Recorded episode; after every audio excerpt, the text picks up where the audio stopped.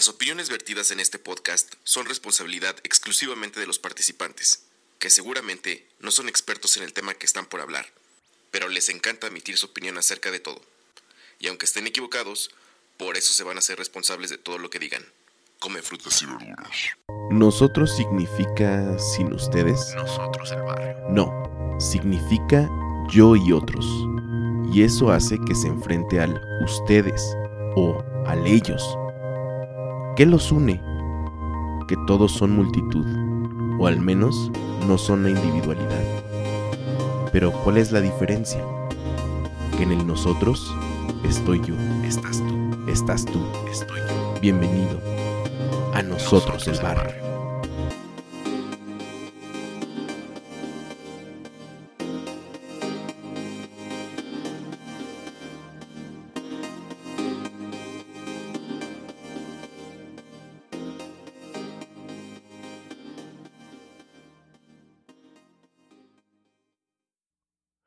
Gente del barrio, bienvenidos a un episodio más de este proyecto que se llama Nosotros Coma el Barrio, o como lo conoce quizá eh, su abuelita, Ned. Eh, les doy la bienvenida a una conversación más. Mi nombre es Fede y yo los saludo desde Zapopan, Jalisco, al occidente de México. Y el día de hoy tengo un- una conversación pues pendiente, sí con el público que me escucha y sobre todo conmigo porque no he sabido cómo abordar este tema, que es el lenguaje inclusivo. Y no sé si decirle de una vez inclusive, está entre, o sea, está, está enmarcado en una, en una pregunta. No sé, no sé hacia dónde voy, estoy muy nervioso. Lo, lo comenté con, con mis invitados ahorita fuera de la grabación, off the record. Pero justo eh, como no sabía cómo tratarlo y cómo acercarme a él de una manera tanto orgánica, pero también, o sea, no quiero ofender a nadie con mi ignorancia. Por eso invité a dos personas que creo que me van a ayudar bastante. Pues porque son personas que sí estudian la gente del barrio. O sea, no son como yo, que hablan así nada más por hablar. Eh, tengo a. Bueno, tengo dos, dos personas que, que, invité. Ellos van, como saben, eh, aquí nosotros el barrio les vamos a dar el espacio de que ellos se presenten como quieran, como les guste. Y pues bueno, ¿qué les parece? ¿Alguien quiere tomar la palabra o este o yo o yo los presento? Ustedes díganme, muchachos. Muchaches. vas, tú vas. ok, bueno, yo soy Lea, este, soy estudiante de letras hispánicas, pero mi campo de investigación siempre ha sido la lingüística. Y Perfecto. pues tengo 30 años y soy de la Ciudad de México. Ok, ¿estás en, en, en la CDMX en este momento? No, ahorita estoy en Cuernavaca. Ah, perfecto. ¿Qué tal? ¿Qué tal el calor? Horrible. Como toda Mucho chilanga, calor, este, sufres de, de esos calores horribles que, que son como húmedos, ¿no? De, de Morelos. Sí, sí, Ya sí, sé. sí. son- ugh, no. Lea, pues Sí. muchas, muchas gracias por aceptar la invitación. No nos conocíamos hasta hace unos minutos, entonces qué bueno que, que estás con, con, con nosotros aquí en, en, en este podcast. Y pues ya, eh, poco a poco vamos a ir conociéndonos más y este, soltándonos, ¿verdad? Ahorita no muy formal, no sé por qué, porque estoy nervioso. Eh, y después está. Quiero hacer una introducción con Isma porque eh, Ismael Borunda tenemos ya un rato de conocernos. Y de hecho, Isma fue uno de los, no sé, decir como de los miembros fundadores del proyecto que, que invité eh, hace unos seis años más o menos. Cuando teníamos un proyecto que se llama nosotroselbarrio.com, le dije, Isma, tú tienes muchas cosas que decir, te ofrezco un espacio para que las digas. Y él hacía este, una sección que se llamaba Notitas Gramaticales, entre otras cosas.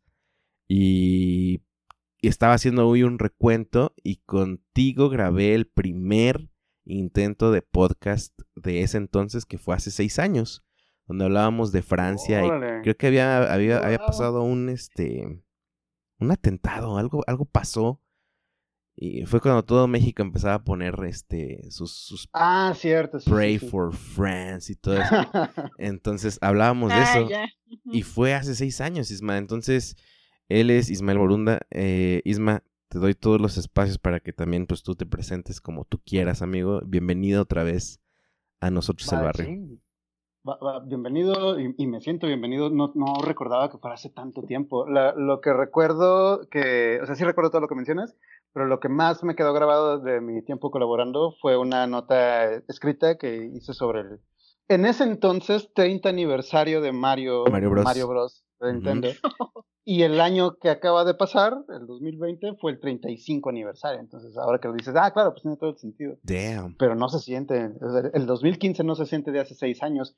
Aunque por otra parte, pues el 2020 se sintió como seis años el solito. Entonces, sí. bueno, el, tiempo se siente raro últimamente. Es relativo, amigos. pues Pero bueno, entonces me presento rápidamente. Eh, eh, yo soy Ismael Borunda, como ya mencionó eh, Fede. Eh, yo me dedico a eh, la literatura en general, estudié letras españolas eh, y la maestría en estudios de arte y literatura y me acabo de doctorar como doctor en humanidades. Eh, que por una parte se siente bonito decirlo porque pues son cuatro años de estar dándole talacha y sí está, padre. Pero por otro lado es así como que no, no, no quiero presentarme como doctor, o sea, no, no, me digan doctor. Eh, lo, lo, pongo, eh, digo, en, en, el contexto adecuado sí se siente bonito, pero en una práctica formal no hace falta que a uno le digan doctor. Eh, por más que hayan visto Friends y el doctor Ross Geller haya dicho que...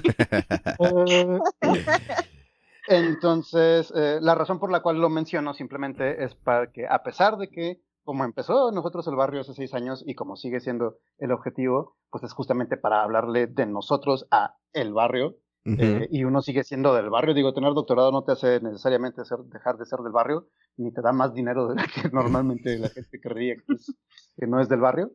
Pero eh, el hecho es que, pues, tanto Lea como yo, que nos dedicamos a, estas cuestiones de manera profesional, pues estamos informados no solamente por las eh, percepciones que podamos tener, que no son inválidas, eso es bien importante, quizá ahorita salga al, al punto en la conversación, tener una, una opinión no fundamentada en lo académico no hace que tu opinión esté invalidada, pero sí, le, eh, sí haría falta meter a la conversación esas, esas eh, perspectivas informadas desde el punto de vista académico formal. Eh, y pues eso es lo que quizá podamos apoyar, aportar el día de hoy eh, yo y Lea. Claro, entonces ya vieron, gente del barrio, ya vieron por qué este, invité a estas dos grandes personas que, que, me acompañan, pues porque de la mano quiero que me lleven a, este, estos rincones del lenguaje que podemos descubrir y, y, y pues hablar de, como un punto de partida, amigos, si... Es que, vean, esto estoy dudando. Tengo que decir amigues. Pero no es, no es en este episodio. Realmente lo, lo, como una duda honesta. Porque... Mm, o sea, a lo mejor lo empecé a usar como... Eh, ¿Cómo te puedo decir? ¿Cómo les puedo decir? Como... Eh, no como broma, sino como relajo hasta que después lo concienticé de repente y después ya se me hizo una este una costumbre, pero me he cuestionado y, vamos a empezar desde, desde, desde la raíz. Eh, ¿Quieren decirnos rápido, sin que suene a una clase? Para empezar, ¿qué es el lenguaje? Ah, yo sé que esa pregunta le gusta a Lea, entonces a ver qué, qué dice y yo empiezo. Este, bueno, así a rasgos generales está lo que es el lenguaje, que es la expresión de las ideas, sentimientos y todo lo que hay, o sea, la comunicación inherente al ser humano. Y la lengua es ese sistema de signos que, que sirve para transmitir esas ideas. Y entonces así, a, a grandes rasgos es eso. Y, y, y, y, en términos más, más sencillos para la gente, este, que puede, puede, puede, tener, puede pues quedarse con el, así de que, mm, no entendí, como yo. Este, pues es expresar, expresión, comunicación, mm, pues, a ver, más sencillo. Pues sí, básicamente todo lo que significa comunicar algo. O sean ideas, sentimientos, a través de la palabra, a través de los gestos. O sea, el lenguaje es toda la comunicación que se da. Por eso a veces decimos que es lenguaje verbal y no verbal. Sí, así es, porque los gestos también comunican. También transmiten, también transmiten y comunican algo. Todos los símbolos, los emojis, por ejemplo, en la lengua escrita, pues también comunican algo. A veces no necesitas una palabra, nada más el puro dibujito y pues ya eso también tiene que ver con el lenguaje y la lengua y todo eso. Qué maravilla. También los stickers, los GIFs, son, son formas de, del lenguaje que, a veces este, representan muy bien la idea, lo cual me encanta. Y una de las cosas que, que estábamos hablando y discutiendo, este, o sea, yo tengo una duda muy de hoy, o sea, dije, bueno, ok, si esto es el lenguaje y si es algo que, por ejemplo, ahorita estábamos hablando de nuevos, este, por ejemplo, nuevas formas de lenguaje, no sé si decirlo así, los emojis, eh, eh, bueno, los stickers, lo que estábamos diciendo. Quisiera preguntarle, ¿cada cuánto?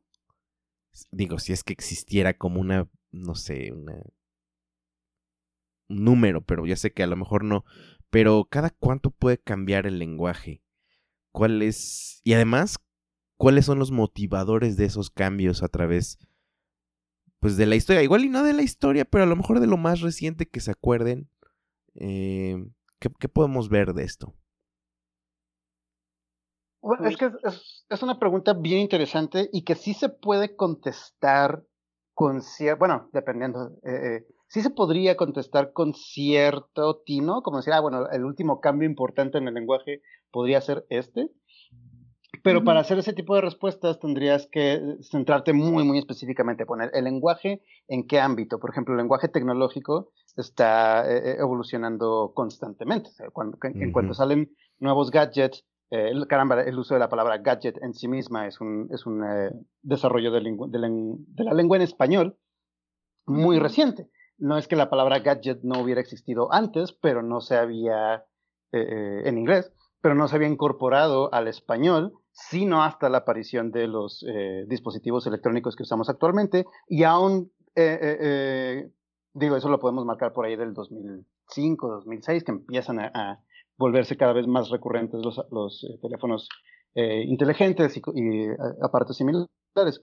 Pero incluso no es en el 2005-6 que podemos empezar a observar, no podríamos empezar a observar la aparición de la palabra gadget en, la, en el léxico español cotidiano porque además depende de quién lo use. al decir ahora yo léxico español cotidiano, eh, me quedé pensando así para mis adentros. Bueno, sí, español cotidiano, pero solamente de una parte de la población. Hay una parte importante de la población que no tiene. Sería la mayoría, ¿no?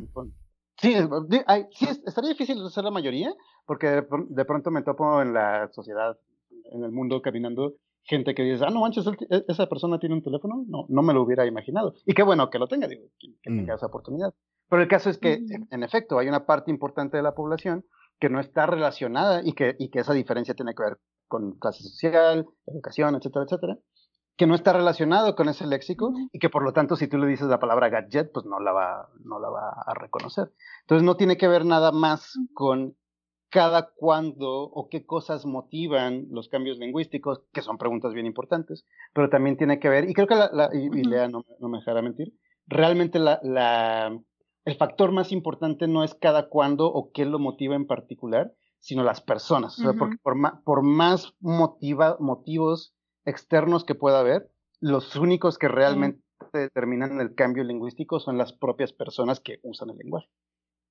Claro, y ahora tengo otra pregunta. ¿Cuáles son las personas que normalmente generan ese cambio?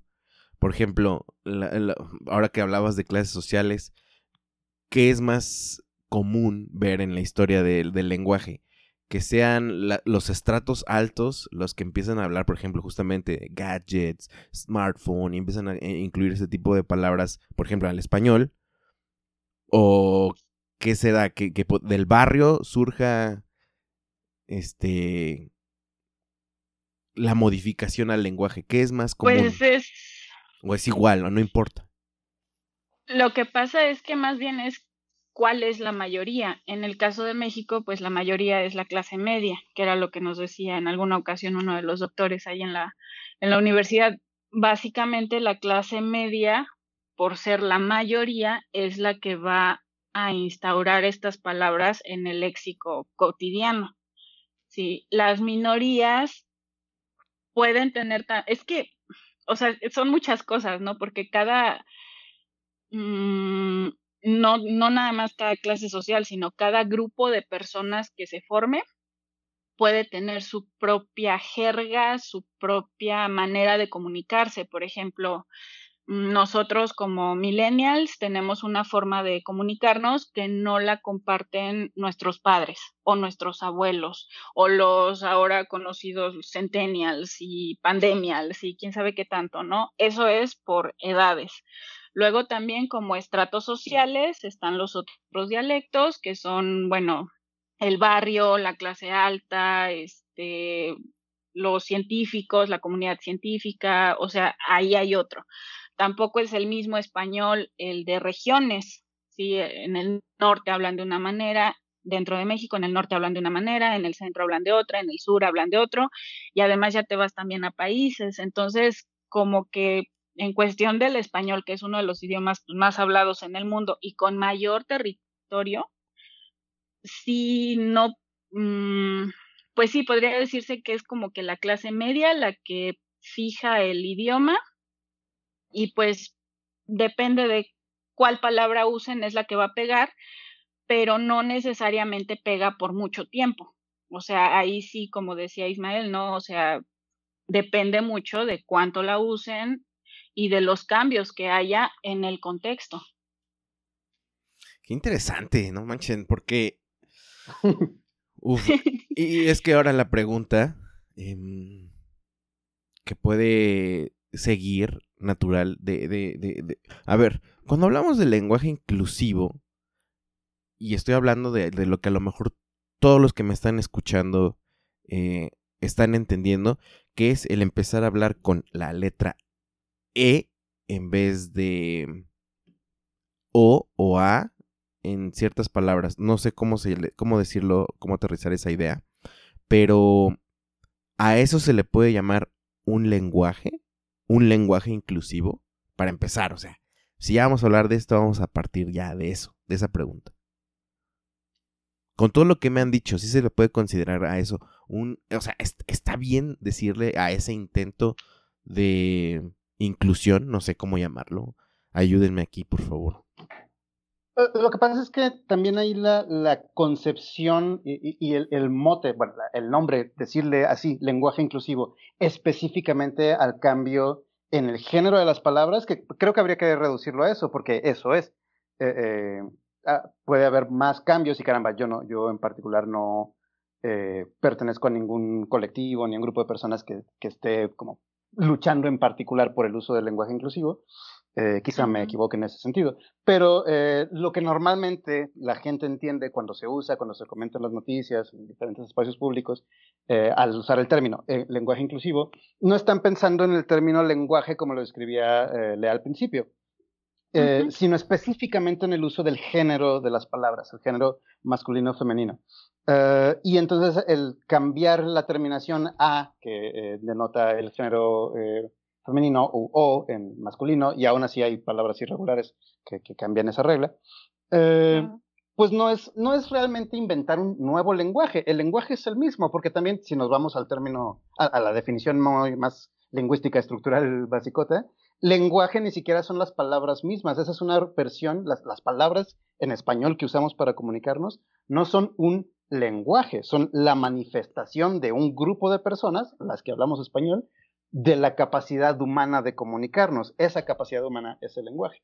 Entonces, pensar que, eh, que el uso de eh, las terminaciones de género que procuran ser inclusivas está cambiando o está, está, queriendo imponer un nuevo lenguaje es, es demasiado exagerado. O sea, no, no, no es una un juicio acertado sobre lo que realmente está pasando, está intentando que pase de, que, de parte de quienes lo intentan. Eh, no, no, quiero decir imponer, porque no es, caramba, no son, no son el gobierno que nos está asesorando, pero que nada, quien lo, quien lo quiere llegar a la práctica para visibilizar, visibilizar ciertas cosas, no está imponiendo un nuevo lenguaje, está proponiendo el cambio de ciertos usos lingüísticos eh, del, del habla española en particular y mexicana. Eh, bueno, es, bastante internacional, pero digo, pensémoslo en términos de lo mexicano por lo pronto. Eh, eso, no están intentando imponer un nuevo lenguaje, están que, proponiendo nuevas formas de uso para responder a ciertas problemáticas sociales. Que ese es el otro punto. Yo no, quiero extenderme más que eso, que alguien más que lea más pueda contribuir. Pero nada más, eh, otra cosa que no hemos mencionado y que tampoco se menciona mucho cuando se habla de lenguaje inclusivo, que nada más la gente se pregunta nada más si está bien o está mal, si es correcto o incorrecto, si la RAE dice que sí o si no.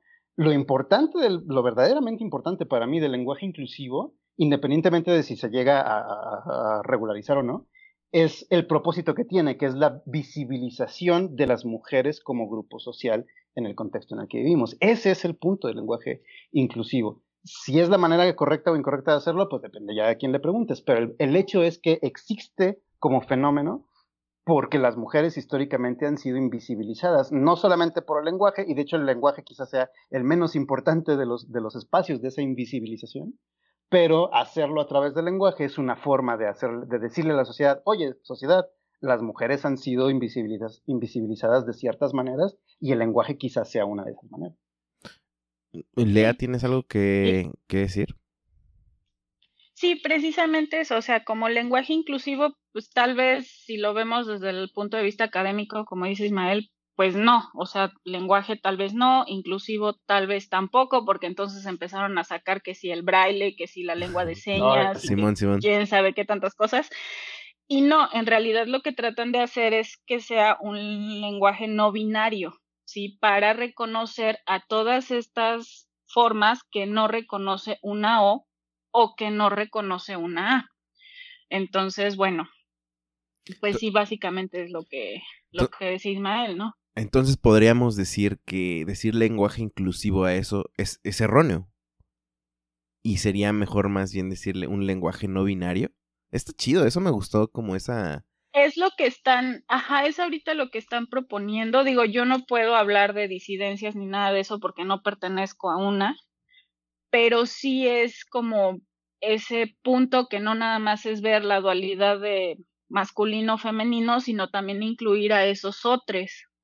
Mm. Sí, entonces. Y es, por eso que aquí a lo mejor me incluyo, porque yo no sabía como que, o sea, no tenía mm, rastreado hasta dónde empezaba o tenía su génesis, ¿no? Ahorita que lo decía Ismael, que fue a través de los movimientos feministas eh, para dar visibilidad. Y yo tenía como una pequeña, ¿cómo te puedo decir? nube, una confusión si era ah, del feminismo o justamente de los colectivos LGBTQ más.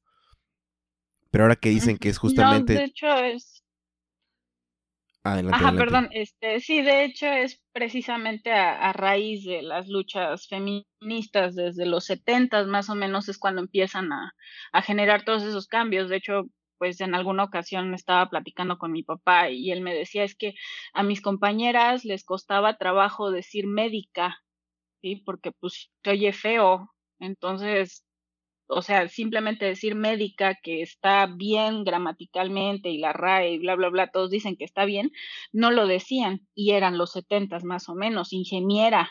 O sea, ¿por qué no lo decían? Pues porque no existía, porque a las mujeres no se les tenía permitido. Entonces, a raíz de que empiezan a surgir todos estos cambios en los que las mujeres ya pueden participar en estas carreras, se, se, hace femenina la palabra y pues las mismas mujeres como que no lo querían usar, pero ahí empieza, ¿sí? En esa inclusión de las mujeres en estas profesiones en las que ya pueden participar.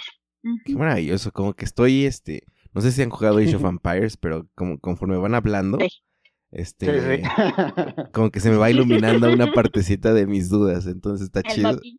Sí, sí, sí, se me está, se me está iluminando el mapita, lo cual es, este, está muy chido. Y justamente como hablaban entonces de, de este lenguaje que, que, fuera no binario. Entonces me hace mucho sentido por qué también los colectivos o la comunidad LGBTQ más eh, también es pro de este lenguaje, ¿no? O de estas formas. Porque justamente pues es no binario, ¿no? O sea, todo el espectro eh, que, que, cada vez hemos estado viendo y escuchando y, y aprendiendo, eh, pues tiene mucho sentido ahora, ahora que lo pienso el por qué mm, también están en pro de, este, de esta manera de, de usar el, el lenguaje. Eh, ahora, eh, cuando ustedes escucharon esto, esta iniciativa, esta propuesta, no sé cómo decirle, ¿cuál fue su reacción y cuál es su postura hasta el momento? Oh, muy buena pregunta. Esa, esa es Pues si quieres empieza Isma. ok, va. Y, es que me gusta porque, porque la verdad es que ha evolucionado mucho. Hasta cierto punto, pues ya eh, ahorita, abril, iba a decir marzo, pero ya es abril, válgame Dios.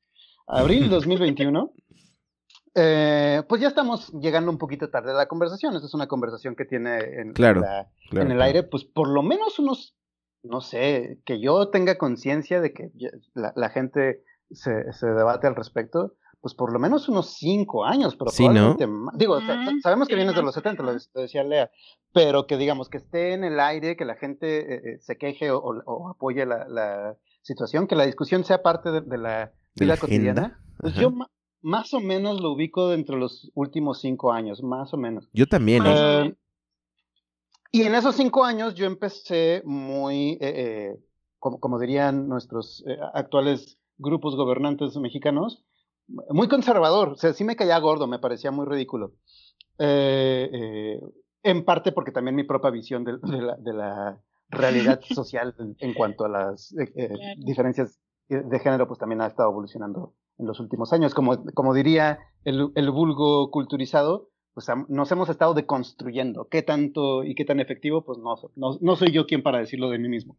Pero caramba, la, la, discusión está ahí. Entonces al principio yo era muy conservador pero, eh, y decía, no, pues no va a pasar, y además eh, eh, argumentaba que era un cambio artificial y que los, los cambios que verdaderamente se asientan en el, en el uso cotidiano del lenguaje son los que ocurren de manera más, de manera coloquial, orgánica. Realmente diferenciar los artificiales de los orgánicos tampoco es la cosa más sencilla del mundo, y, y, ni siquiera son términos académicos formales, pero más o menos podríamos pensar que a ciertos cambios lingüísticos pues se dan por sí solitos, mientras que, eh, una, algo que podríamos eh, observar como imposición o, uso forzado del lenguaje es algo como el, como el lenguaje inclusivo, el lenguaje no, binario. Y eso era lo que pensaba yo hace cinco años.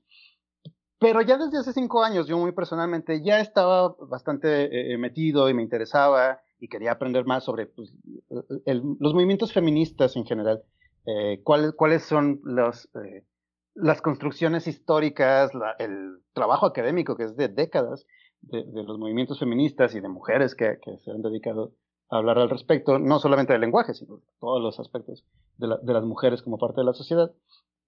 Y conforme más avanzaba eso, mi, mi, propio interés en esos temas, cada vez me sentía más incómodo con decirle alumnos, por ejemplo, yo que doy clases en la universidad, me sentía más incómodo con decir solamente alumnos. Digo, no quiero sonar como Vicente Fox, no quiero decir alumnos y alumnas. Ajá, sí, sí, sí. Aquí lo tengo anotado. pero me sentía incómodo. O sea, realmente hubo un momento en el que, ah, en eso estoy en la actualidad, me sentía incómodo. Si es que si digo solamente alumnos, sé, por el contexto en el que vivo, por las personas con las que hablo, por las cosas que me interesan, sé que hasta cierto punto estoy eh, eh, invisibilizando a mis alumnas, sobre todo pensando, y Lea lo sabe muy bien, eh, que en, los grupos de letras en los últimos años casi el 70% de las estudiantes son mujeres en los grupos de letras. entonces muchas, son bastante más mujeres que hombres en esos grupos en particular. E igual es nomás acá en, la, acá en la Universidad de Morelos que tenemos esa demografía, pero al menos en mi, en mi práctica personal convivo con más estudiantes mujeres que hombres. Sin embargo, la regla tradicional nos dice que el, masculino incluye a las mujeres y a los hombres, pero entonces uno se pregunta, entonces, ¿por qué no puedo decir eh, eh, cómo están alumnas a pesar de que haya alumnos presentes en la sala? Porque, por, qué está incorrecto que sea de una manera, pero no incorrecto de la otra. Entonces, ya para terminar. Sí, adelante, adelante. No, no, no, dale, dale. No, pero, digo, para terminar, o sea, muy personalmente, sigo pensando que el uso del lenguaje inclusivo es artificial, y eso no lo digo como crítica ni como, eh, como eh, algo peyorativo, algo que lo, que lo, que lo quiera denostar. Eh, simplemente una observación de que el uso del lenguaje, de, cambiar las terminaciones por es o por x, etcétera, sigue siendo artificial, sigue siendo un cambio no orgánico, sino más bien impuesto por, por quienes desean usarlo pero la razón por la cual se usa ese lenguaje para mí cada vez es más necesaria. Tiene más sentido, ¿no? Sí, que cada vez tiene más sentido. Entonces, aunque podría no estar de acuerdo en cómo se está usando, que el lenguaje pueda reflejar la realidad social, eh, me parece algo que no podemos dejar pasar. ¿Cómo solucionarlo? Pues ya es mucho más complicado. No mames, qué chingón. ¿Puedo hacer una anotación, Lea, antes de que, te, que, que participes eh, de cómo empezó tu percepción de esto. Eh, ahorita que decía Sisma de es exactamente que el plural en el, se, utiliza con el masculino. Eh, me acuerdo de un una pregunta que le hicieron a Mario Vargas Llosa, que yo sé que a lo mejor citarlo no, pues, no, es bien visto, pero, o sea, digo, es un referente, pues, ¿no? Eh, este, le preguntaron y él decía que se rió, ¿no? No sé si han visto ese video, ese clip, no sé si es en alguna feria internacional del libro y todo eso, o no sé, algo así. algo así, ¿no? Que se ríe y dice que es de un, este, feminismo malentendido. Eh, bueno, esa es una, una cosa que se me quedó clavada y que creo que es la postura de mucha gente. Em, justamente por lo que, como, lo que dice Isma y a mí eh, coincido con eso, que de repente parece impuesto. Eh, y reforzar lo que dice Isma, que no quiere decir que, lo, que, que, el, fondo este, no sea válido, eh, intentar ese cambio, lo cual, como acabamos de mencionar, hace más este, sentido cada vez. Pero también quería hablar de, mm, o quería anotar o decirlo simplemente, que me ha tocado que las mismas, o sea, una misma mujer yo trabajo en un equipo donde hay, somos ocho mujeres, dos hombres. Y normalmente a veces se les olvida que, que, estamos los dos hombres, ¿no? Y ellas llegan diciendo, hola chicas. Y siempre se, a veces, eh, a veces terminan disculpándose. Ah, no, perdón. Chicos. Lo cual, lo cual sí me parece de pues no, o sea, realmente no habría, no habría por qué hacerla de pedo si dijeran, hola chicas, pues es la mayoría, ¿no? Y, y no sé si es como también parte de aquí otro tema, la, masculinidad frágil de, de, los güeyes que estamos ahí que dicen, no, ¿qué te pasa? No. Este, cosas por el estilo, ¿no? Pero bueno, ese era mi, mi, quería decirlo como observación, que sí me ha tocado que inclusive las mismas mujeres son las que se corrigen, pero yo creo que no tanto por... Eh, porque ellas se quieran corregir, ¿no? Sino más bien para no tener conflicto con el, con el machito. Este. Y no, no hablo de mi equipo, sino de, de, de, las prácticas diarias, no sé. Este. No se quieren enfrentar con el machito que se sienta ofendido, ¿no? Porque le dijeron. Se refieren a él con A en vez de con O. Ahora sí, Lea, perdóname. Quería, quería vomitar esta, este pensamiento. Claro, sí, es que precisamente eso era algo de lo que iba a comentar yo. Este este, bueno, yo al principio, igual que Ismael, antes de entrar a la carrera, pues estaba igual, era eh, muy defensora de la RAE y este, no, es que el todos y como esas tonterías del todes y la X y no sé qué tanto. Y bueno, ya después, cuando entré a la carrera, precisamente uno de los primeros, como que boom en mi cabecita que hizo fue precisamente esto del todas, ¿no? De nosotras, que cuando era la gran mayoría de mujeres, de repente pues todo el mundo dice todas, ¿no? O nosotras. Pues, ahí en mi trabajo somos puras mujeres y había antes dos chicos, ahora ya nada más es uno. Y pues sí, llegábamos a decir, ay, oye, es que ahora llegamos todas y no sé qué, y de repente algunas de mis compañeras, ay, no, espérense que ahí está Raulito, ahí está Jonathan, este, no, no, no, todos.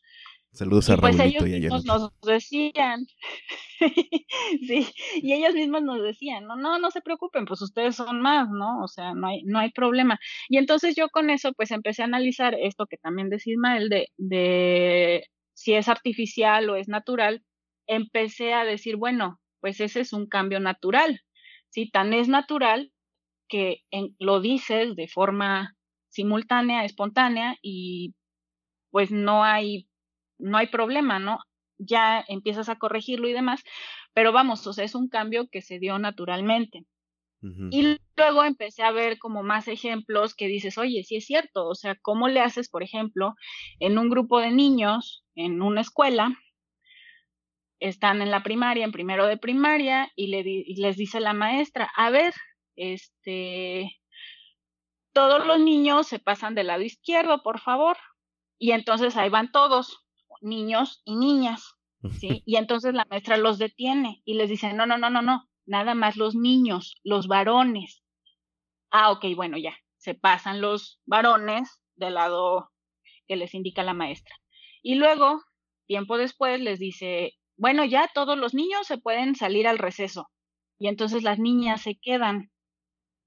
¿Sí? Y la Ujú. maestra, pero ¿por qué se están quedando? Si yo dije todos los niños. Ajá, este, perdón, es que primero me dices que nada más los varones y luego No, ma, también estamos incluidas ahí. O sea, ¿cómo, no? Y entonces ahí como que ya fue, pues, empezar a analizar si realmente es tan natural o es tan artificial o si sí debemos incluirnos o si no debemos incluirnos. Y pues así empecé yo con ese, con ese cambio y ahorita pues sí creo que estoy más a favor de que haya alguna manera de regularlo. Está Sí, porque. Pues sí, Sí, sí, sí, sí. hay este- ocasiones en las que te sientes como que no te están incluyendo, ¿no? Y como, como platicaba Ismael, él, a él le pasa con, con sus alumnas que no las incluye y pues una como mujer también está así como que chispas, me están hablando a mí, no me están hablando a mí, ¿o qué, no? Que, Entonces, paréntesis, Lea, eh. ¿fuiste alumna de Ismael? sí. ¿Sí fue así? sí. Platíganos, ¿cómo es su práctica? Ah, no te creas. Nah, no es cierto. No es cierto. No, pues está súper chido, está súper chido todo lo que están hablando. eh. Creo que me hacía falta, personalmente, esta conversación. Mm, y no me imagino, o sea, realmente esta conversación se tiene que llevar a todos lados, ¿no? Por lo menos ponerlo sobre la mesa y empezar, este, pues por lo menos a cuestionar, a cuestionar si la práctica, y, y este, esta palabra invis- invisibilizar me parece crucial para mm, poder entender el problema, ¿no? O bueno, no sé si es problema, pero el punto de partida de todo esto. Y bueno, yo recuerdo que por ahí de los que principios del 2000, justamente en el 2000, eh, donde el que ganaba la presidencia en México era este señor llamado Vicente Fox, que para ese entonces nos parecía este intrépido y este atrevido, lo cual resultó ser pues, solamente un gran conservadorcísimo, pero él justamente como que pu- popularizó la manera de decir este compañeros, compañeras, amigos, amigas. Siempre hacía esta separación que yo, yo estoy hablando esta anécdota por- de manera personal porque desde ahí como que sí se me hacía raro nada más decir amigos. Eh, entonces, a lo mejor yo sí decía amigos, amigas, de repente empezaba a escribir la arroba, que a lo mejor fue como la primera manera de, Mm, sí, sí. de, en vez de la E, la arroba, así de que... O también, este, en las épocas donde escuchaba My Chemical Romance, la X, este... Pero, pero bueno, Ah, ahora... panda, hay que, hay que ser Pa- eh, p- nacionalistas. Panda, sí, claro. panda. No, yo nunca escuché panda, pero sí, sí, sí, sí. Este... es que es pan. Ajá, es que es P, X, N. Pero bueno, vaya, creo que desde esa, desde ese entonces, ya hablo, o sea, como les digo, de, de mí, em, sí como que buscar una manera de incluir a, pues a todes. Ah, entonces, este, pues es interesante. Y saben una cosa, quisiera ponerlo como dato curioso. Em, pues yo consumo muchos podcasts, ¿no? O sea, como que es una gran pasión y, trato de buscar en muchos países eh, contenido de varios países, ¿no? Y me parece muy interesante que en, en Argentina, los contenidos en Argentina ya está muy clavado el, el todes, amigues, este, está muy, muy clavado. Sí, lo, sí de repente lo, lo, lo, lo escucho un poco guionado, solamente para decir que como que está forzadito, pero ya es prácticamente en todos los contenidos, cosa que no ha pasado en México, lo cual también me habla de, pues no sé, se tiene que, que se necesita hablar, ¿no? De este tema, para ver cómo, cómo, cómo la sociedad mexicana eh, afronta o, o, modifica sus modos eh, pues como siendo el país de habla hispana más grande. ¿E-, e-, ¿Estoy en lo correcto? ¿O ya no somos el país con más hispanohablantes? De, datos numéricos, no sé, la verdad. Eh, eh, yo creo que, o sea, se me, se me haría raro porque la densidad de población en México es brutal en comparación con otros países de Latinoamérica. creo que el, caramba, de nuevo, de números no sé, no, no me, no me hagan mucho caso en esto, más bien eh, corroboren quien, quiere, quien quiera hacerlo. Pero más o menos los datos que conozco es que eh, México es el país más densamente poblado de, Latinoamérica, incluyendo a Brasil, eh, que, Brasil tiene partes muy densamente pobladas, pero también tiene partes completamente vacías, como el 40% del país, del territorio de Brasil está, digo, habrá dos personas viviendo en la jungla por ahí, pero pero los centros urbanos de, Brasil, aunque son muy eh, eh, densamente poblados, no son tan densamente poblados como los centros eh, urbanos de México.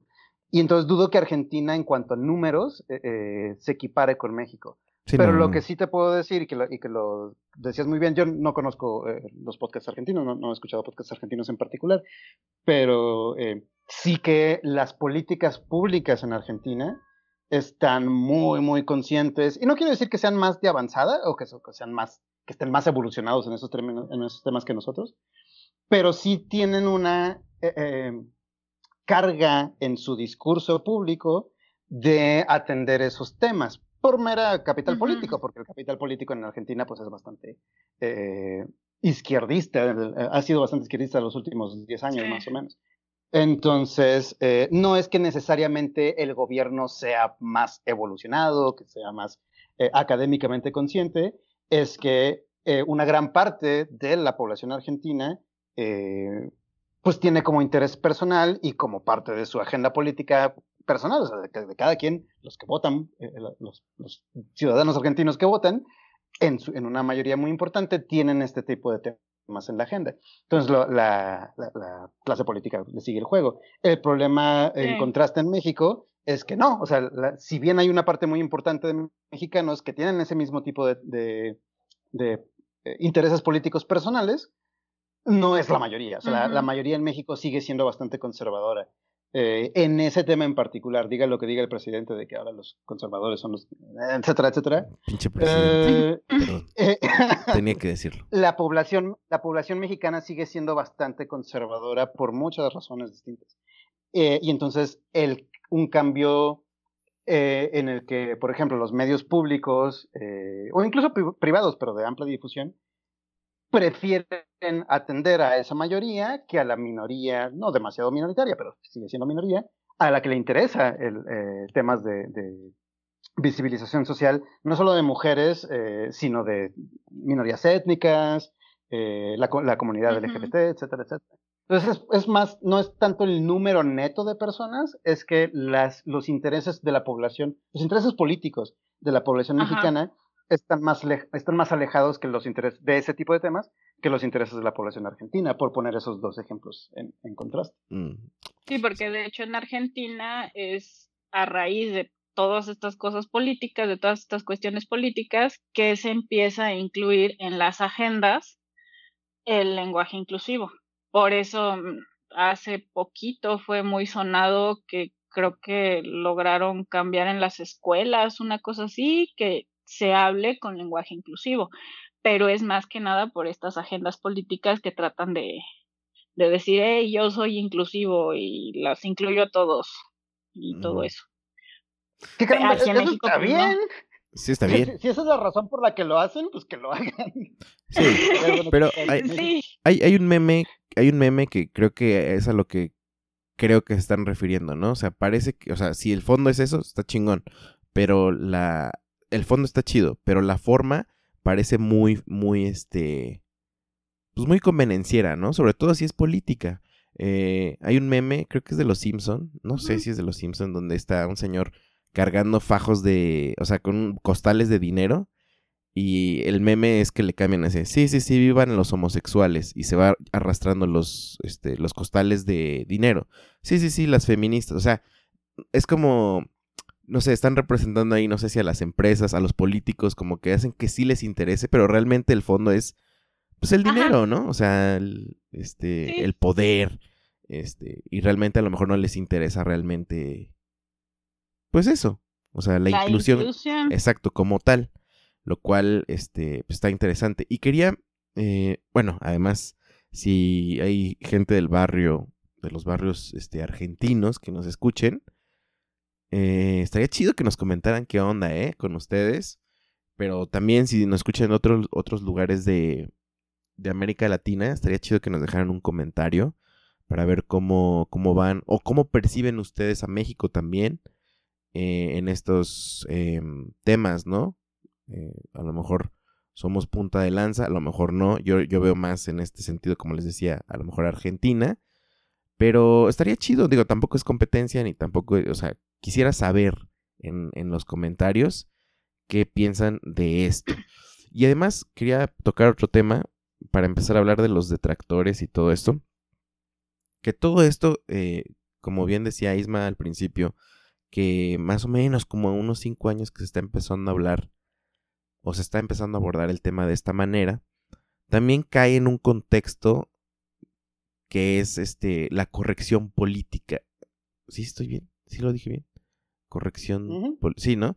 Tratar de ser políticamente correctos con todo.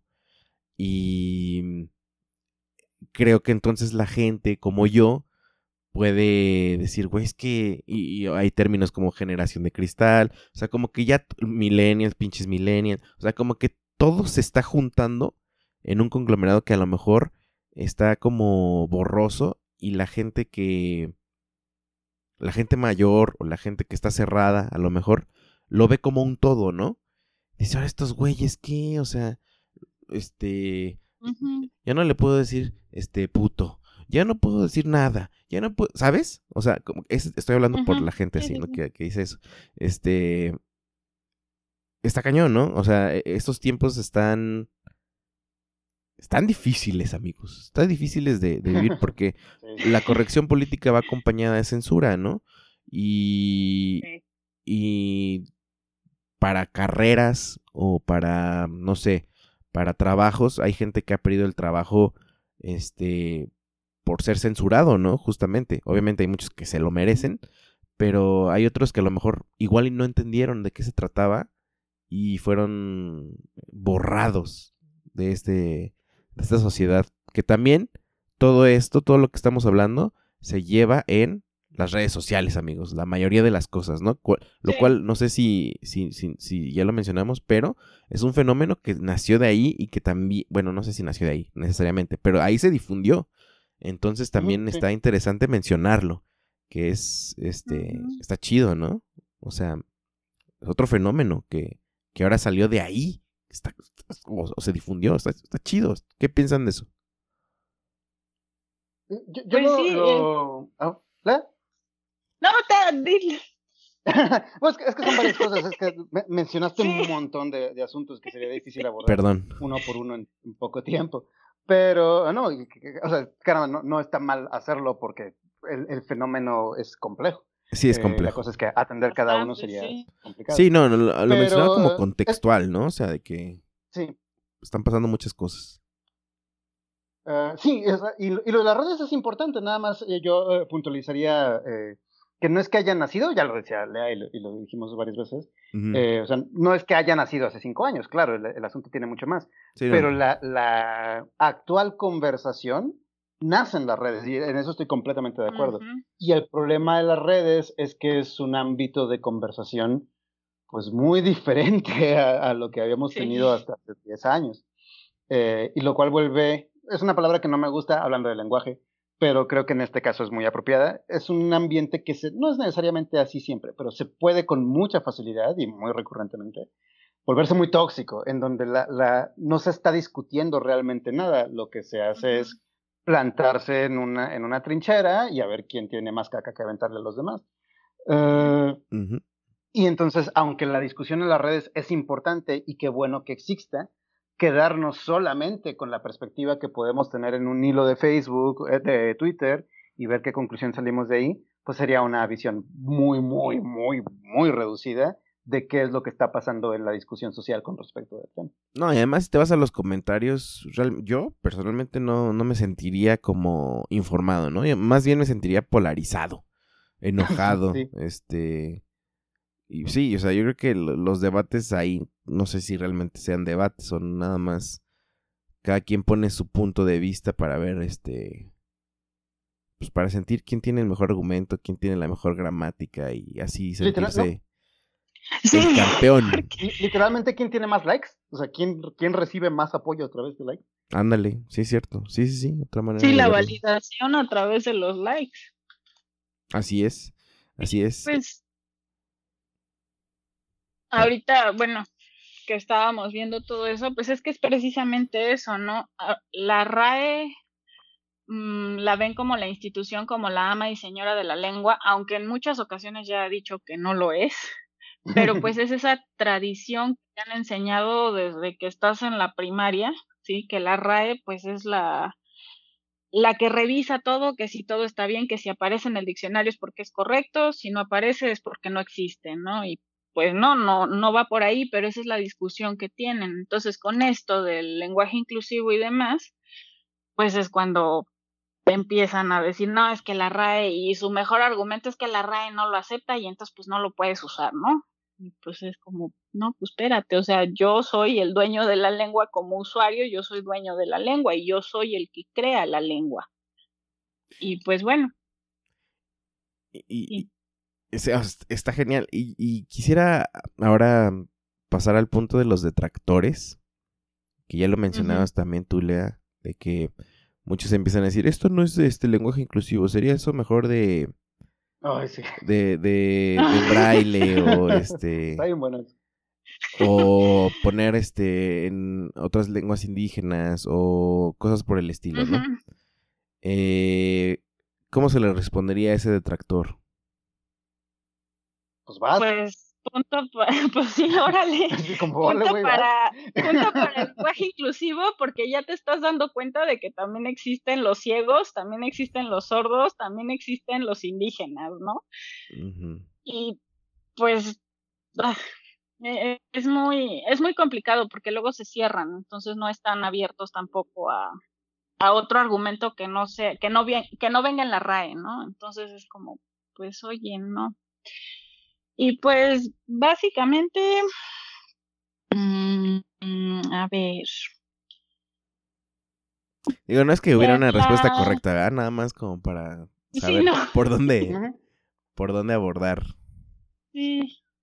esos, esos argumentos. Si es que, si es que, si es que tú eh, escucha, puede escuchar, quisieras tener un argumento, ¿no? También, si no quieres hablar al respecto, pues no lo hables. Solamente es, este, poniendo en el escenario esa situación, le estoy preguntando a mis invitados, ¿qué onda? A mis invitados, ¿qué onda?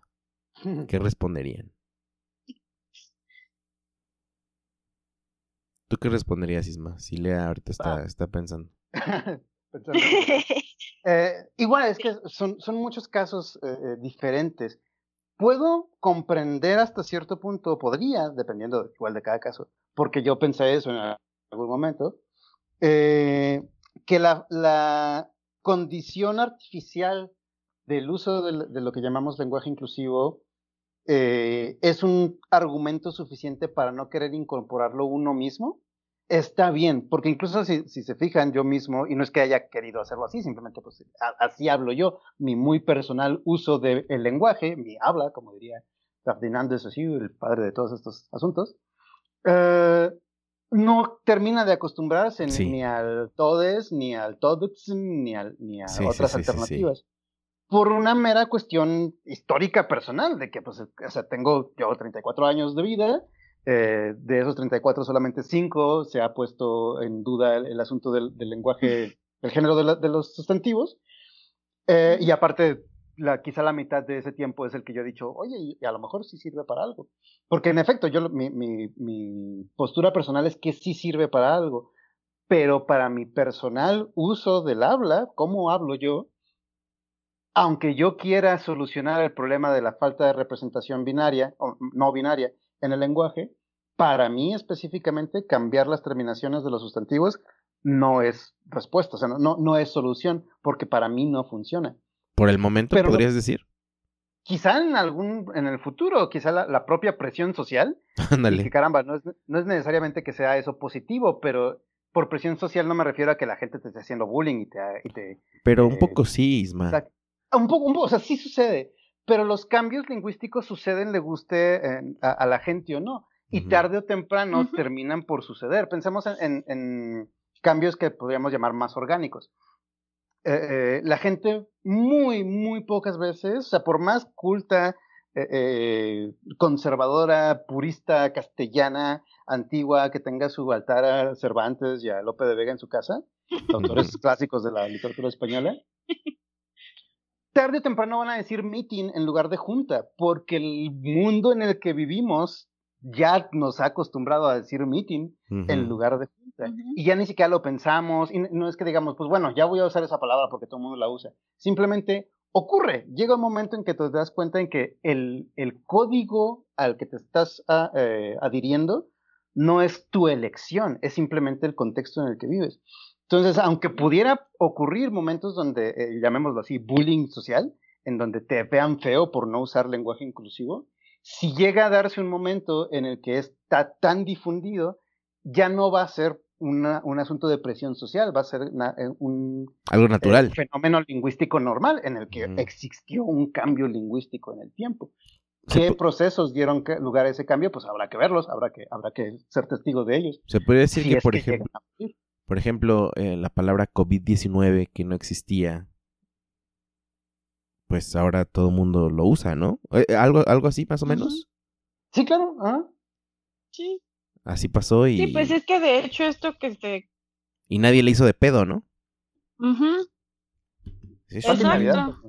Sí, lo que pasa es que muchas veces como que no quieren visibilizar porque pues se sienten atacados de algún modo, lo que decías, ¿no? De las masculinidades frágiles, porque no podemos decir un todas, o sea, porque no existe un femenino genérico, ¿por qué tiene que ser forzosamente el masculino genérico, ¿no? Entonces yo pensando ahí en mi debraye mental, este, dije, bueno, o sea, ¿de dónde surge ese masculino genérico? pues precisamente del latín, o sea, viene desde el latín y antes del latín eran los griegos y en esas épocas, pues quienes estaban al mando eran los hombres, las mujeres eran vistas peores que animales, nada más eran vistas como pues para tener hijos y se acabó, o sea, no, no iban a las reuniones, no nada. Entonces no es que los romanos, los griegos hayan tenido esa intención de, ay, sí, vamos a invisibilizar a la, a la mujer porque no vale nada y pues no la vamos a tomar en cuenta. No, o sea, era su sociedad la que así lo dictaba, ¿no? Entonces, cuando evoluciona el latín al español, pues se queda con esa, con esa noción y pues ya cuántos años lleva del español. ¿Cuántos años lleva el español siendo español? Pues más de 500 años. Mm. Entonces, ahorita, que ahorita llegue alguien a cuestionarlo es como, oh, por Dios, estás cuestionando 500 años de sabiduría. Pues sí, pero así pasa, o sea, tan es así que nosotros no hablamos como Cervantes.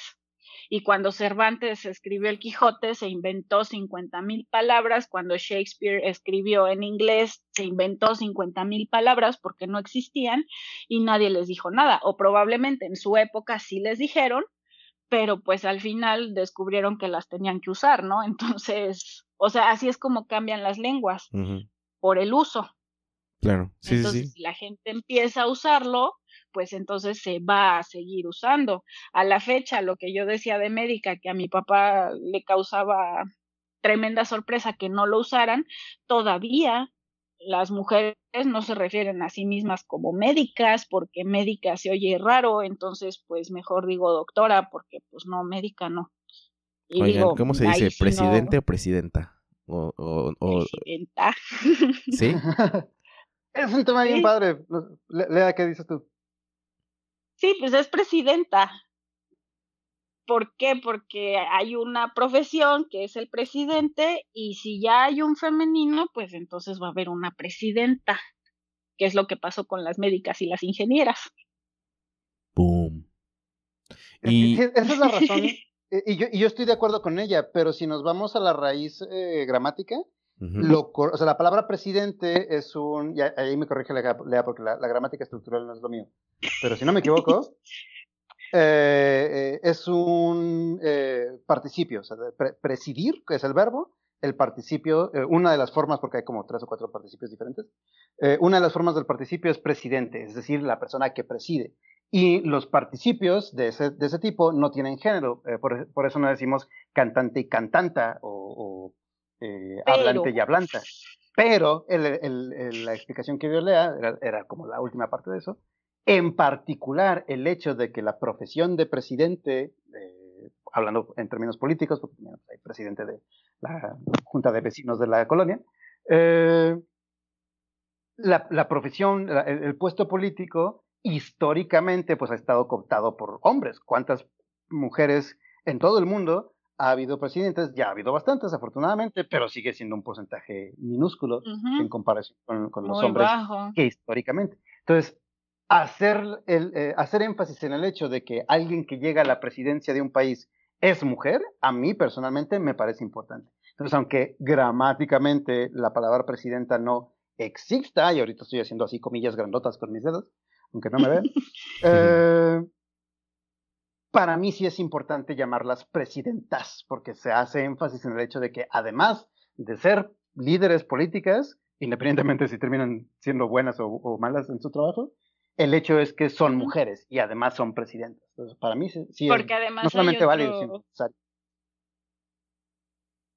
Porque además hay otro, hay otro ejemplo, tienes sirviente que sirve y tienes ah, sirvienta y sirvienta nadie le dice nada, ¿no? O sea, ay, sí, sirvienta, todo el mundo usa sirvienta y no hay problema. Por eso es que dicen que, pues no nada más, la, la razón detrás de este cambio no está nada más detrás de la gramática, sino de cómo aceptamos el cambio si ataca a esta mayoría, que en este caso es lo masculino, ¿no? O sea, ¿por qué no tienen ningún problema con decir sirvienta? ¿Y por qué sí lo tienen diciendo presidenta? ¿No? Pues es como boom, y así hay muchas otras palabras, ¿no? O sea, que no tienen problemas si se refieren a un masculino, pero cuando se refieren a algo que sale de lo convencional, entonces sí ya tienen el problema. Y es todo esto del poder y la mayoría y demás. Qué fuerte, qué fuerte. Y nada más también mencionar que este, estos temas eh, no nada más están llevando en, en, el español, sino también en el, en el inglés.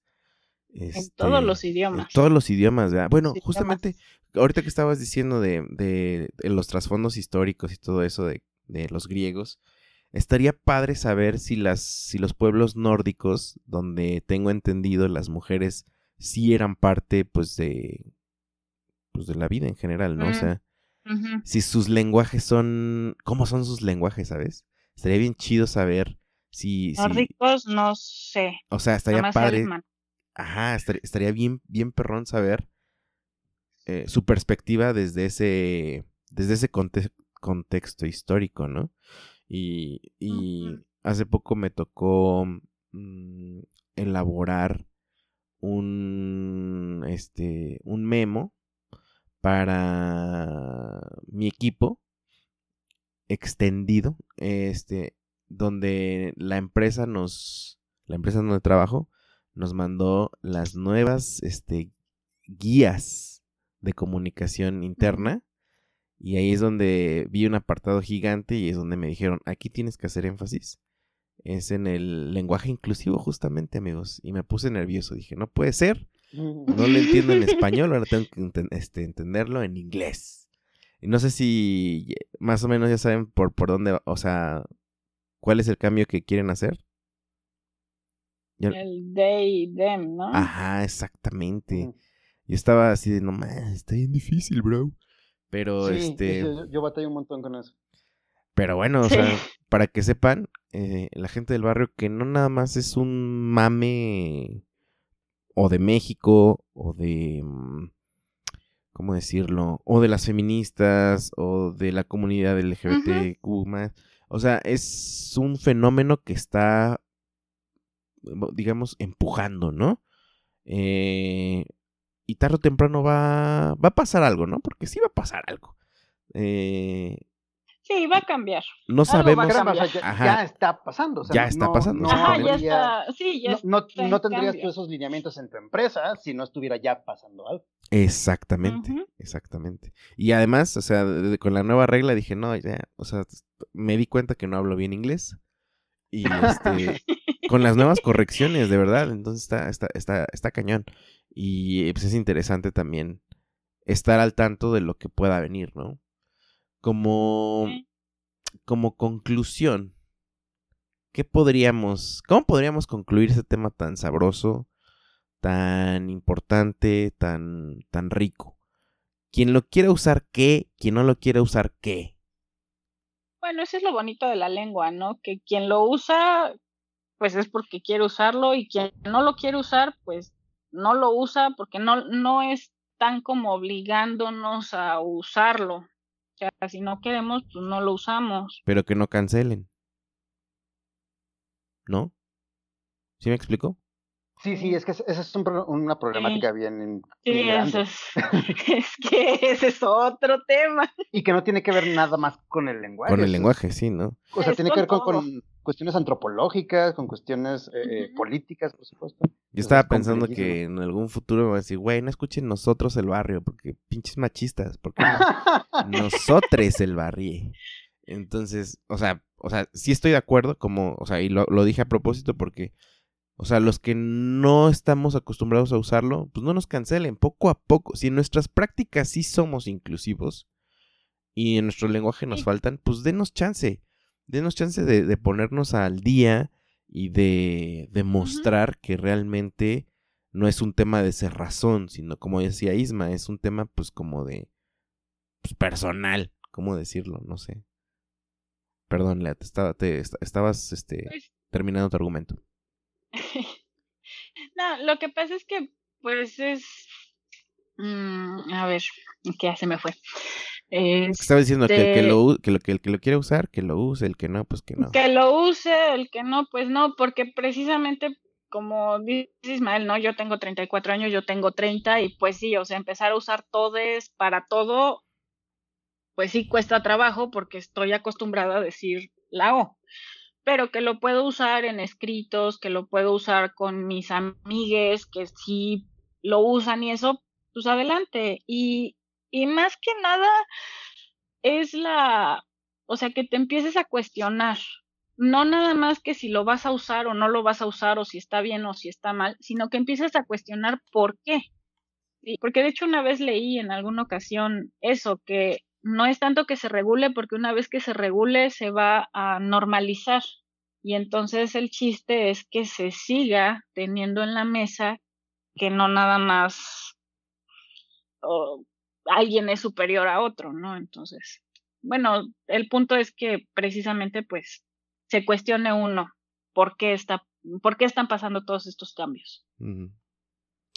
¿Tú, Isma? E, eso último que mencioné, Lea, para, para retomarlo desde ahí, luego ya eh, dar como mi muy personal conclusión. Eh, es un asunto bien interesante que igual valdría la pena darle un montón de vueltas, pero pues quizá, en otro momento. Eh, el lenguaje inclusivo tiene por sus características, y eso depende de quién le preguntes, sobre todo desde el punto de vista de los movimientos más conformados como movimientos, pensando en, el feminismo en específico. Eh, que el lenguaje inclusivo tiene como parte de su razón de ser ser disidente. Entonces, en el momento en el que se normalice, en el que si, si, llegara a normalizarse, perdería esa, eh, esa característica. Eh, y les recomiendo, porque esto lo, recordé justamente porque vi hace unos días eh, una publicación de una cuenta de Instagram, aunque creo, creo, que ya tiene cuenta en todos lados, de una chica fantástica que es crítica de arte. su cuenta, no recuerdo el nombre de ella, casi no lo menciona, pero la cuenta se llama Obras de Arte Comentadas. Si no la conocen, búsquenla, es fantástica. Y mencionó, puso en una de las publicaciones de Instagram, una propuesta de un chico, hombre particularmente, que, pone, que proponía una grafía, es decir, una letra nueva que sustituyera al E o a la arroba en el lenguaje inclusivo. Eh, me parece que se llama sect. Eh, eh, entonces, entre las cosas que decía esta chica, porque ella es como muy contundente y muy crítica y a veces muy, muy aguerrida con las cosas que no le parecen, esta cosa en particular no le parecía mucho y yo estoy de acuerdo con, con esa opinión, como la expresó que primero, pues que al ser hombre está difícil eh, que, quiera pretender, si es que era lo que quería hacer, que pretendiera eh, solucionar el problema del lenguaje inclusivo cuando las personas que son eh, menos afectadas, a, quienes no les interesaría, por lo menos en cuanto a los objetivos concretos, pues es precisamente a los hombres, porque los hombres no están invisibilizados por el lenguaje tradicional en contraste con el, con el inclusivo. Pero además, eh, el problema no era ese realmente, sino que estaba intentando institucionalizar el lenguaje inclusivo. Entonces, al hacerlo, le quitaría su carácter de disidente, de, eh, contestatario. Que eso es muy cuestionable, es decir, se, puede llevar al debate, ¿no? No, no podemos afirmar que todo lenguaje inclusivo es contestatario, dependiendo, depende de quién lo use y cuáles son las eh, personas que, que, lo justifiquen como tal. Pero yo personalmente creo que en general sí, o sea, el, lenguaje eh, inclusivo molesta y saca algunas ronchas a algunas personas precisamente porque es contestatario, porque hasta cierto punto, punto pretende que así sea. Pero habrá otras personas que te, dijeran que no, que te dirán que no. O sea, el punto es que se normalice para que las mujeres o, las personas que no se identifican con eh, eh, los dos géneros que conocemos eh, pues tengan su inclusión en el lenguaje. Igual, da, mucho, mucha tela para dónde cortar. Pero bueno, ya mi conclusión personal, eh, pues más o menos, básicamente, más o menos la misma que Lea. Yo personalmente creo que eh, pensar que en el futuro próximo, es decir, los próximos 5 o 10 años, el lenguaje inclusivo, cualquiera de sus formas, ya sea con la X, con la E, con la que sea, se institucionalice, no, bueno, no, usamos esa palabra, se convierte en parte de la normalidad, por mero ojo de buen cubero, no, no tengo otra, otro argumento más sólido al respecto, dudo que, se, dudo que se normalice, porque de nuevo es contestatario, entonces normalizar lo contestatario no solamente iría en contra de la ideología que lo propone, sino que es, es difícil meterlo contestatario al, al discurso normalizado. Pregúntenle al presidente, que Dice que no es conservador, pero ese tipo de cosas. Entonces lo veo difícil en el sentido, no, no que sea malo, sino que por la manera en que el lenguaje funciona y cómo las sociedades adoptan una forma de, lenguaje, en el, en el futuro corto o mediano plazo lo veo complicado, pero no que no vea la posibilidad de que en algún momento pudiera eh, suceder. Hasta entonces, personalmente creo que exactamente lo mismo que dijo Lea. Si eh, tú personalmente en tus prácticas cotidianas reconoces que a las mujeres se les ha, eh, y a las personas no identificadas con la, con la sexualidad binaria, se les ha invisibilizado y, has, y, de nuevo en tus prácticas cotidianas, y, eh, no solamente en el uso del lenguaje, quizás ni siquiera en el lenguaje, pero en otras formas de convivir con el mundo, pones tu granito de arena para que eso sea un problema cada vez menor, no, no hay bronca, no, eh, no usas el lenguaje eh, no binario, no usarlo o dejar de usarlo no va a solucionar el problema. Incluso si ya mañana sale el presidente a decirnos que ninguna comunicación pública va a utilizar la O y la A, sino que todo va a ser E, eso por sí mismo no solucionaría los problemas sociales que existen. Entonces, eh, no, no, no, no hay una relación directa entre eso. Si, si lo dejas de usar, no pasa nada. Si lo empiezas a usar, está padre porque significa que estás, eh, te estás volviendo consciente de alguna forma del problema, pero no, no va a pasar nada tampoco. Entonces, es, más bien una cuestión de, del uso personal. Pero, por supuesto, no, eh, si estamos del otro lado, si creemos que el uso del lenguaje inclusivo es necesario, no, no nos vayamos al, lado extremo y digamos, ah, es que las personas que no usan el lenguaje inclusivo, inclusivo son unos retrógradas, eh, no, no, saben, eh, no, no, no, conocen el mundo en el que viven, eh, son racistas, son sexistas, etc. No, porque no hay una relación directa entre el uso de ciertos tipos de palabras con cómo vemos el mundo. Todos esos son problemas que se solucionan, pues no con acciones concretas en específico, sino con un una serie de cambios que son necesarios en el mundo, que por un lado sí son individuales, pero que no son nada más individuales, van mucho más allá que simplemente decidir o no, decidir o no usar el lenguaje inclusivo. Qué fuerte, amigos. qué, fuerte este plática, qué interesante, la neta. Muchas, muchas gracias por pues por platicar conmigo y dejar grabados este, este maravilloso episodio, al cual yo les voy a hacer la pregunta que le hago a todos este, mis invitados, obligada, que es, ustedes le van a poner el título a este podcast. Entonces quiero preguntarles cómo, cómo se va a llamar y este, pues para que así cerremos el episodio de Nosotros el Barrio. Igual y pueden, pueden proponer y ya dicen, ah, sí. Digo, o, ah, no. Lenguaje, eh, lenguaje inclesebe. Con la canción de la mosca. No te van a... Está chido. No, no, no, no, no, no, no. ¿Es un nolea? Es que lenguaje, bueno, así como lo dice Ismael, muchas veces lo usan para ironizarlo sí, y ya sí, para, ajá, como burla. Pero a ver. Mm. lenguaje inclusivo. Sí, no, porque. Hmm. Lenguaje inclusivo, sí, no, ¿por qué? Me gusta. directo. Es de lo que hablamos. Perfecto. Pues, episodio 123. Lenguaje inclusivo, sí, no, ¿por qué?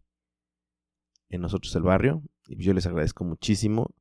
Eh, en Instagram, arroba nosotros el barrio, voy a dejar las arrobas eh, de Lea y de Isma.